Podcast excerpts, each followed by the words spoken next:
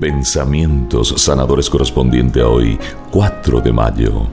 Contagia el optimismo. Hay quienes no tienen ninguna capacidad para disfrutar de lo bello.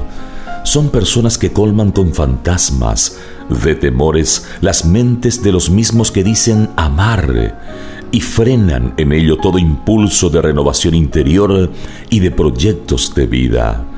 A estas personas, ámalas como Jesús las ama, pero no te identifiques con su pesimismo. Por el contrario, contrarresta el veneno de su desesperanza con el antídoto de la esperanza cristiana, el optimismo y el buen humor. Observa a quienes, por el contrario, saben hacer de cada día una fiesta y de cada acontecimiento un motivo para alegrarse y celebrar.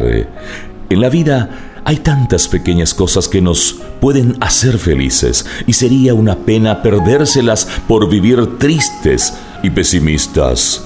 Cuando alguien te venga con una mala noticia o de sus labios surja una queja, acostúmbrate enseguida a dirigirte a Dios para ver con su sabiduría la mitad llena del vaso.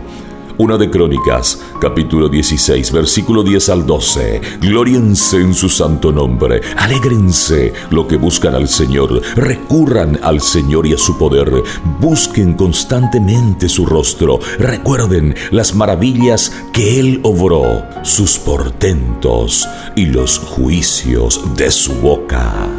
¿Por qué tengo miedo?